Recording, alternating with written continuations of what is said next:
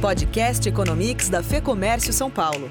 O seu resumo diário dos destaques da economia no Brasil e no mundo. Com André Saconato. As bolsas subiram todas fortemente essa semana. O que se espera da sexta-feira? Que os investidores vão realizar seus lucros vendendo seus papéis a um valor mais alto, certo? Certo, mas não foi o que aconteceu.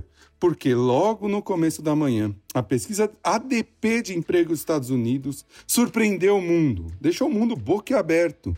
Se esperavam 8 milhões de demissões e ela veio com 2 milhões de contratações. Ou seja, o desemprego que estava em 14,7 e previa-se chegar a 19,5 parou em 13,3.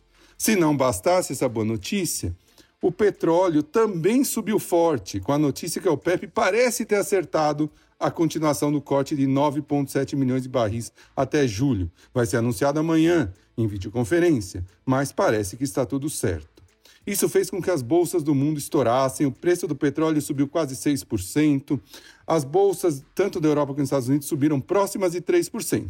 Aqui no Brasil não foi diferente, embora, no final, os investidores tenham aproveitado para realizar um pouquinho dos seus lucros. A bolsa, que chegou a bater na máxima em 97.355 pontos, acabou fechando em 94.637, a uma alta de 0,86%, com uma realização esperada.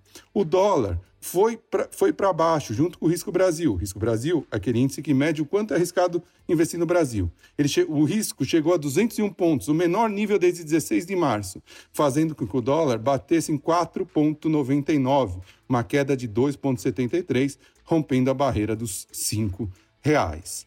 Também tivemos outra entrevista do diretor de política econômica do Banco Central, Fábio Kanzuki. Ele falou que não tem nenhum medo de testar taxas de juros menores que 2,25, taxa que é esperada para a próxima reunião. O mercado, olhando os dados positivos dos Estados Unidos, imaginando uma recuperação rápida e vendo que o Banco Central pode abaixar mais os juros agora, imaginou que o juro no futuro vai ter que subir para ajustar. Então, o que nós chamamos de ponta longa de juros, o mercado de juros de longo prazo subiu um pouquinho. Por hoje é só. Até o próximo Economias.